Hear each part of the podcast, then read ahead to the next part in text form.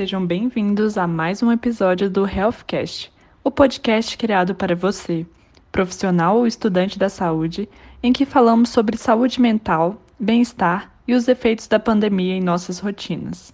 Meu nome é Maria Clara. E meu nome é Marcela. Nós somos estudantes de medicina do primeiro período da Faculdade de Ciências Médicas de Minas Gerais. No episódio de hoje, falaremos sobre um problema intensificado pela pandemia: a violência doméstica.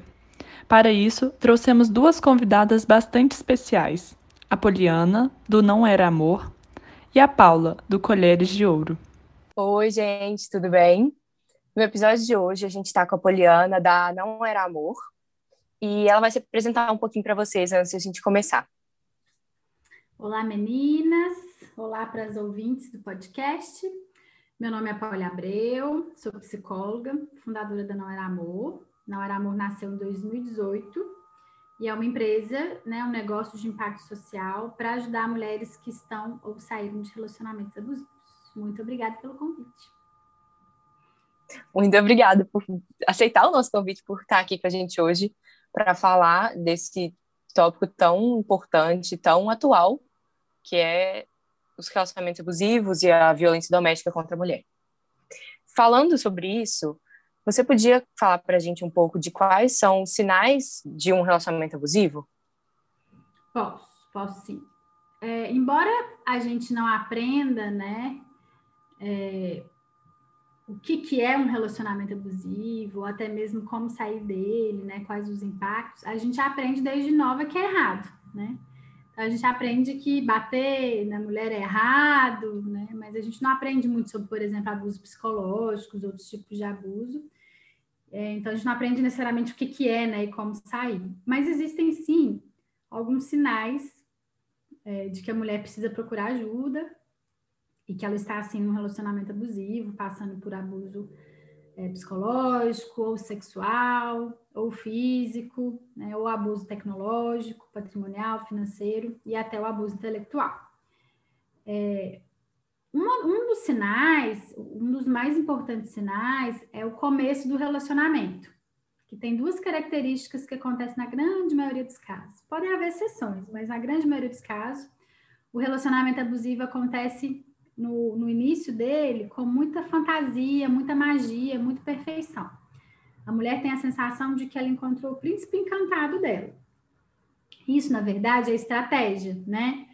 Porque o, o homem abusivo, que na maioria das vezes, na grande maioria dos casos, é um homem, né, que é o abusador e a mulher que é a vítima.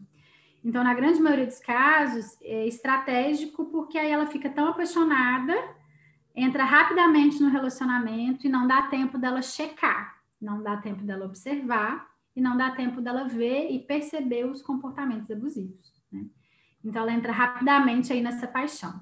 Uma outra forma de começar um relacionamento abusivo é a insistência, né? E por que, que a insistência ela é perigosa? A gente tem que observar ela com muito cuidado. Porque se o cara já começa a insistir com essa mulher no começo, é, ele já está mostrando ali que ele não aceita o não dela. Né?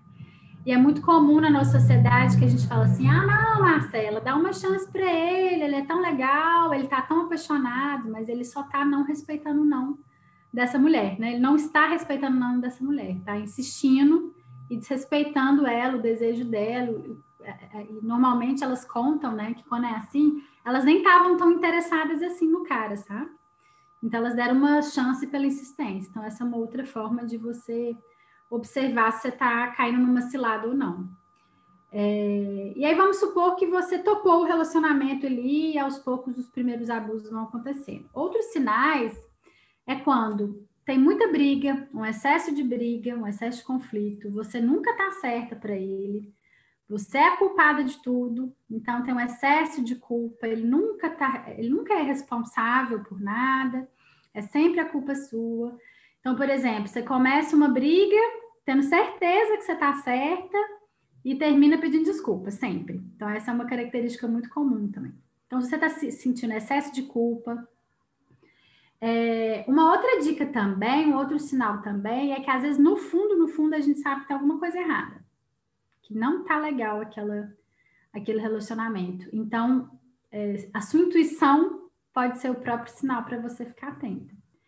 Se você está muito confusa, então você não sabe se é abusivo ou não, você fica meio em dúvida, é um sinal de que você pode estar no relacionamento abusivo, porque confusão mental faz parte do relacionamento abusivo, né? E, então, seus sentimentos também são, são sinais, né? E se seu abusador sempre é, te deixa tensa, aí tem a briga, depois ele vem com algumas promessas, com alguns presentes, com algumas promessas de mudança e nunca muda. Sempre volta tudo de novo. Esse é um outro sinal. Então, são tantos sinais, né? Que a gente poderia fazer só um podcast só sobre sinais, assim. Mas esses são alguns dos principais sinais que a gente pode observar. É, Polly, às vezes quem está de fora é, identifica mais facilmente que uma pessoa está inserida num, num, relacionamento abusivo, né? Seja um fami uma familiar, uma amiga. É, como é, você acha que a gente pode ajudar é, quem, quem você acredita que está passando por uma situação desse, desse tipo? Bom, tem duas coisas importantes na sua fala, Maria Clara a questão de como ajudar, que eu vou responder logo mais, a questão de como que é para quem está de fora, tá? Tem várias coisas que acontecem para quem está vendo de fora. Uma delas é o cara é só abusivo dentro de casa, entre quatro paredes com ela, e é um príncipe, e é super bonzinho, super trabalhador, ajuda demais todo mundo do lado de fora. Isso causa uma confusão mental muito grande na mulher, né? Ela fica achando, gente, tem algum problema comigo. Ele é assim só comigo né? O que está acontecendo?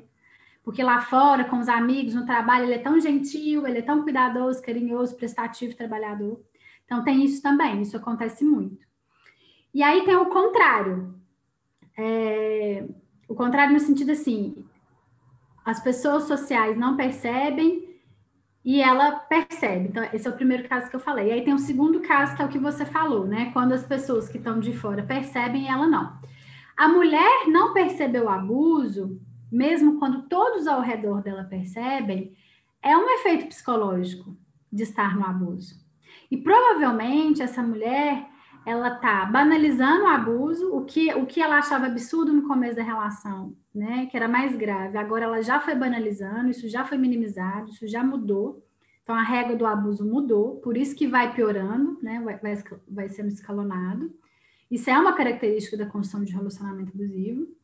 E uma característica muito forte, que a gente vê também, é, por exemplo, tem, tem uma pesquisa que uma grande psiquiatra, ela chama Ju, Judith.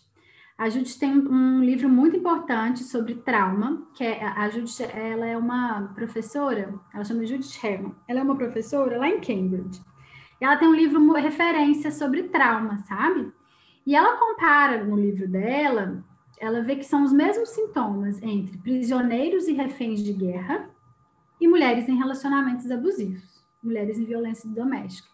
Então é mesmo uma prisão sem grades, né? E é mesmo uma questão de vida ou morte.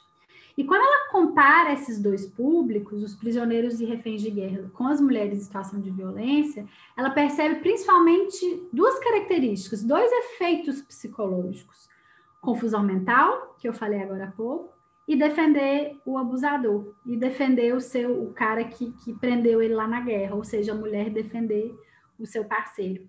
Então, se você está do lado de fora, tá vendo a sua amiga defendendo a relação dela, tá vendo que esse cara não é legal, tá vendo que tem alguma coisa esquisita, tem muitas possibilidades de ajuda. Mas a primeira coisa que você precisa fazer é se você é a melhor pessoa para ajudar naquele momento, se você tem condições de ajudar aquela mulher, se você vai ter paciência, né? Porque essa ajuda precisa ser uma ajuda com paciência, com calma, né? A gente planta a sementinha da ajuda e não sabe quando essa semente vai germinar, vai florir. Porque o tempo, o nosso tempo é diferente do tempo da mulher que está no relacionamento abusivo.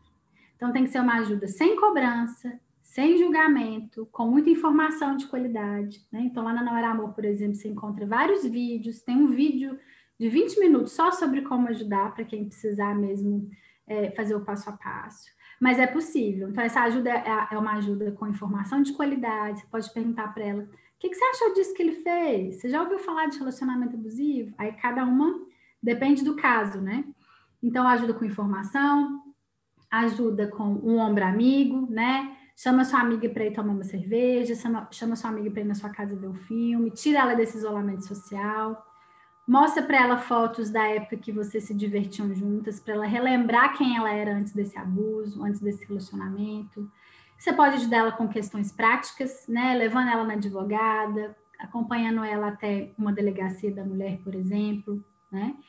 É, você pode ajudar ela arrumando o currículo dela para ela conseguir uma independência financeira, acolhendo ela na sua casa, se for possível, ajudando até financeiramente, em alguns casos é necessário, ajudando ela, por exemplo, a cuidar do, do filho dela enquanto ela faz uma terapia e indicando uma terapia específica, né, especializada em relacionamentos abusivos. Então, tem muitas formas de ajudar. Vai depender do, de como você que vai ajudar pode, pode oferecer essa ajuda e do que, que a mulher que está precisando de ajuda necessita naquele momento. E pode ser que ela não esteja aberta para ajuda, né? Mas ajudar essa mulher não diz respeito a gente, diz respeito ao tempo dela e como que a gente pode fazer para que ela aos poucos vá se abrindo para essa ajuda. Pode demorar. Porque é muita, é, muita persistência. Um ano, é, é, sim, sim. É, Polly, durante a pandemia, a gente tem visto muitas reportagens, muitas notícias falando sobre o aumento do número de casos de violência doméstica, aumento do número de é, casos reportados para a delegacia, né, de, de casos de abuso, de violência contra a mulher. E isso está se tornando ainda mais preocupante, visto que essas mulheres, muitas vezes, elas estão de quarentena e isoladas com seus abusadores em casa, né? Devido à pandemia e à necessidade de fazer esse distanciamento social. Você pode elaborar um pouco sobre isso, o que você tem lido sobre essa, essa situação? É, a gente está aí, na, a, eu, eu considero que as psicólogas no geral, estão na linha de frente, sim, da pandemia. Nós somos profissionais da linha de frente, né?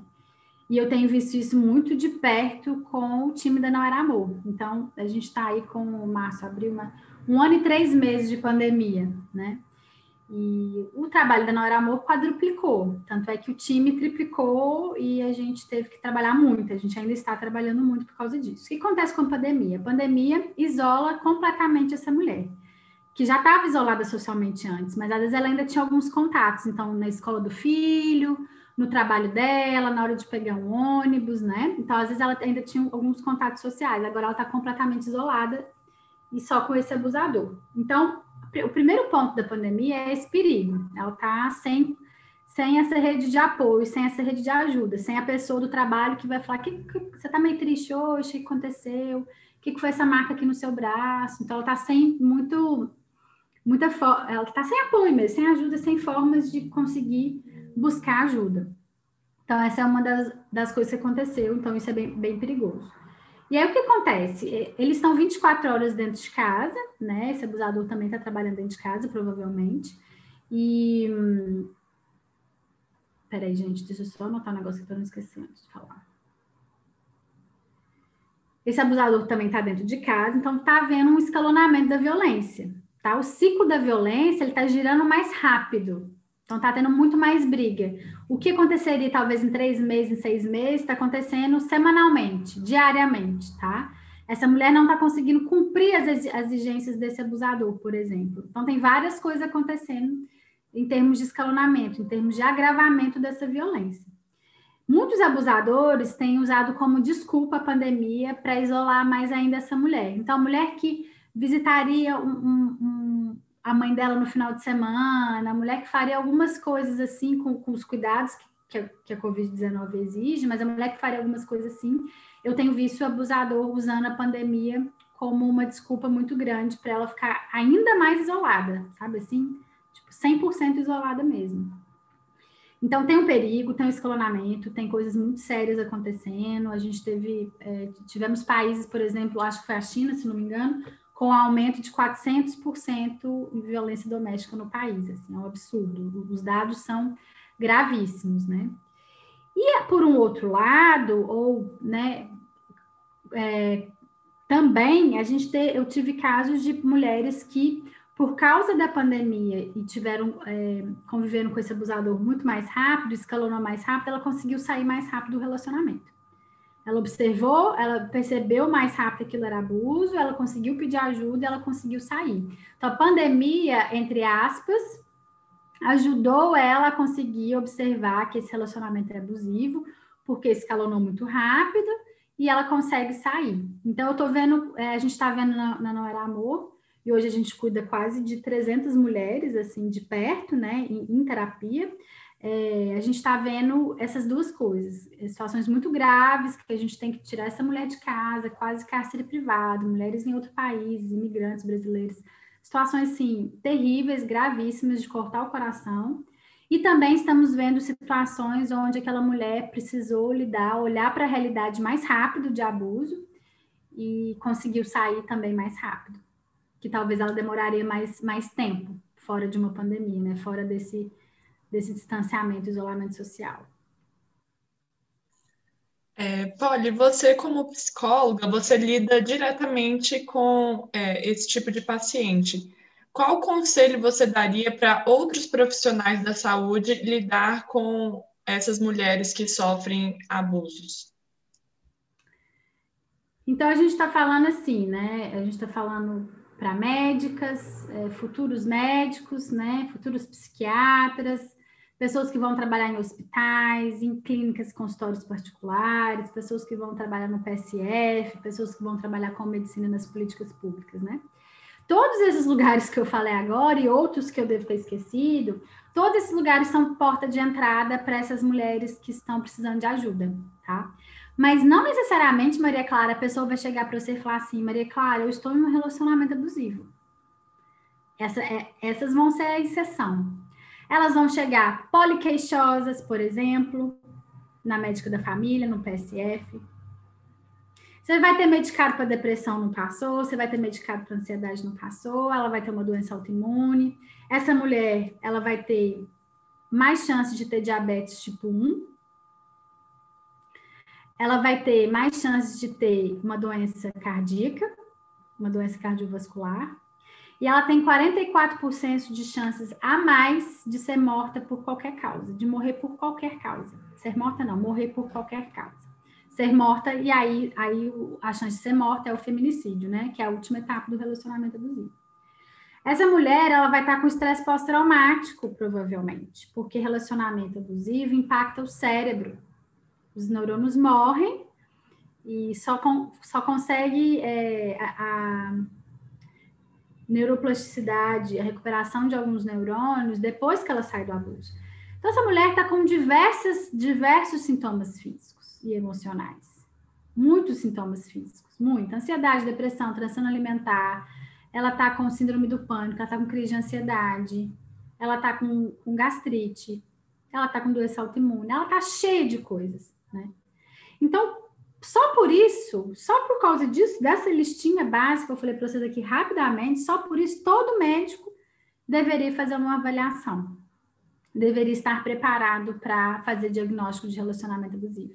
Porque não adianta você medicar para uma coisa se você não trata a causa, né? A gente sabe disso, assim. Então, as médicas e médicos têm que estar atentos, têm que se informar com conteúdo de qualidade, conteúdo científico, para saber fazer esse diagnóstico porque vai chegar em qualquer lugar. Vai chegar na ginecologista, na psiquiatra, vai, mas vai chegar em qualquer outro espaço onde o médico esteja praticando é, medicina, né? Então, essa mulher precisa ser ajudada. E não, ela não necessariamente vai chegar falando para você que está no relacionamento abusivo. Você vai precisar é, achar ferramentas, né? E construir ferramentas e usar ferramentas que já existem para fazer esse diagnóstico, para entender qual que é a causa. Tem, e, e isso vale também para abusador. Tem vários abusadores sendo medicados e subdiagnosticados, mal diagnosticados, com bipolar, com agressividade, com ansiedade, com depressão, quando na verdade a causa é problema de abuso. Então, os médicos e as médicas têm tudo a ver com isso completamente a ver com isso, né? E a intenção é que tenha um bom diagnóstico, que tente saber que é um relacionamento abusivo, que encaminhe para uma terapia especializada. É um trabalho em conjunto, né? A psicologia sozinha não dá conta do fenômeno, a gente precisa das médicas com a gente, a gente precisa das assistentes sociais, A gente precisa das advogadas, a gente precisa debater isso no judiciário para ontem. O judiciário ainda é muito machista, né?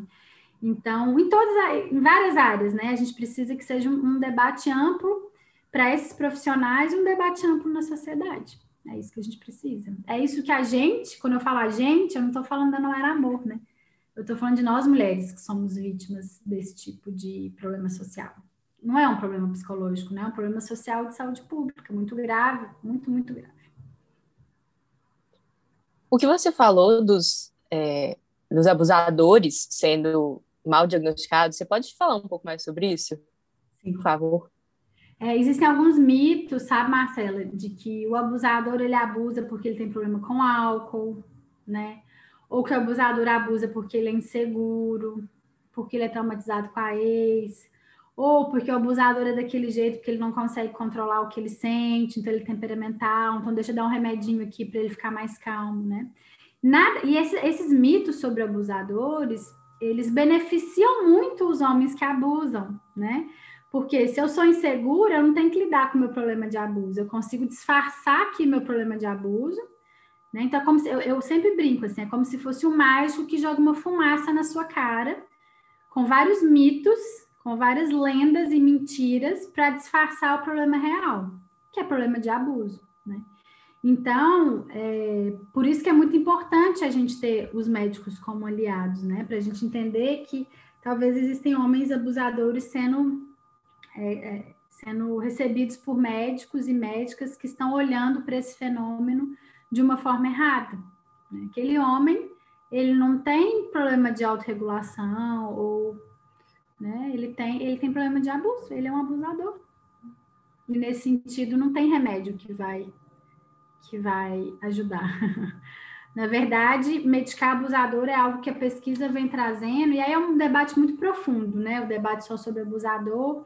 Quem quiser saber mais, eu, eu, eu convido a aprofundar mesmo e ir atrás de pessoas que são especialistas em programa para abusadores, né? Mas é, tem um debate sobre medicação de abusador, né? Porque é, é muito comum que eles usam essa, essas medicações contra suas esposas, contra, contra suas parceiras. Então, que eles ameacem que vão se matar tomando a medicação. Então, tem que ser. É, vocês estão fazendo. É, quem está ouvindo, vou relatar que elas estão fazendo caras de assustada. É eu, eu tô muito assustada. Eu, é, eu tô muito é, assim, é, impactada sobre é, o problema é impactante, é muito, é um problema muito complexo, muito profundo, né? E uma das, das um dos compromissos da Nora Amor é trazer mesmo luz para esse debate, né? De uma forma científica, e trazer luz para esse debate, é, que a gente quer fazer esse debate social de uma forma responsável, né? E, que, e trazendo muito o que a ciência diz, o que, que esses programas que são especializados em abusadores dizem, o que, que as pessoas especialistas Dizem assim. Então, por exemplo, tem um mito muito grande, meninas, que abusador é narcisista, né? E não é. Abusador não é narcisista. É, então, tem essa coisa, esse mito de que o abusador tem um transtorno mental e tal, tal, e não é. Ele tem problema com abuso. Assim. Então, nesse sentido, a gente convida mesmo é, a medicina para entrar com a gente nesse debate, porque a gente precisa de vocês, né? Do mesmo jeito que vocês vão precisar da gente depois também para encaminhar e para a gente conseguir trabalhar em equipe. A gente vai precisar da, da, advogada, a gente vai precisar do judiciário, igual eu falei antes, a gente vai precisar da sociedade inteira, a gente vai precisar das amigas para ajudar essa mulher, da família para apoiar essa mulher, da polícia para registrar o BO de forma responsável e acolhedora, das delegacias das mulheres para acolher essa mulher na sua totalidade, do jeito que ela precisa. A gente vai precisar de políticas públicas para dar condições financeiras para essa mulher. Então, a gente precisa do Estado, do governo, para ajudar a incentivar, a investir nessas políticas públicas, financiar essas políticas públicas e treinar esse pessoal todo. A gente precisa de muita coisa. Ó, falei já até cansei assim, de, de, de, tanta coisa que ainda precisa, né? Mas, mas já tem muita coisa sendo feita. A gente já tem médicas que estão estudando, por exemplo, né, as médicas, as, as, neurocientistas, estudando os impactos do, do, do, abuso no cérebro, a gente já tem muita gente fazendo coisas muito interessantes, né? Então, já tem, já tem um pessoal que está ativo com responsabilidade, é, coladinho na ciência, assim, e que estão fazendo um trabalho muito bacana, muito mesmo. Dá gosto de ver, como diz em Minas Gerais. É, tô, eu estou impactada por essas muitas informações que eu não sabia sobre isso. Quero, inclusive, vou procurar saber mais sobre isso, porque acho muito interessante. Igual você falou, é muito necessário que a gente se procure se informar sobre isso para poder ajudar da, da melhor maneira que a gente consiga. Né? É. Pela sua fala, Polly, a gente consegue é, ressaltar o quanto é importante a gente olhar para as novas gerações, né, e tratar esse problema estrutural mesmo, que é, do machismo e tudo mais. É um problema estrutural, né? É, o patriarcado ainda domina muito, né? A gente tem uma desigualdade de gênero forte e negar isso não ajuda ninguém, né? Então a gente precisa olhar para essa estrutura social com realidade, é, com cuidado e ver como que a gente pode fazer para mudar hoje, para a gente ter uma manhã melhor, com menos abuso. E aí que a Não Era Amor entra também, né? Então, além, além da terapia especializada que a gente tem, além desse debate social gratuito na internet que a gente promove, né? A gente também treina psicólogas na nossa metodologia. A gente já teve médicas, psiquiatras e médicas de outros, de outros é, especialidades participando dos nossos cursos.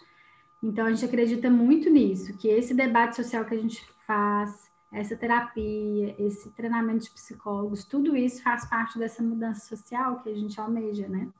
O sonho da Nora Amor é um sonho bem, bem ambicioso, assim, bem bem bonito e ambicioso. É o sonho que nunca mais, mais exista abuso em relações amorosas no mundo.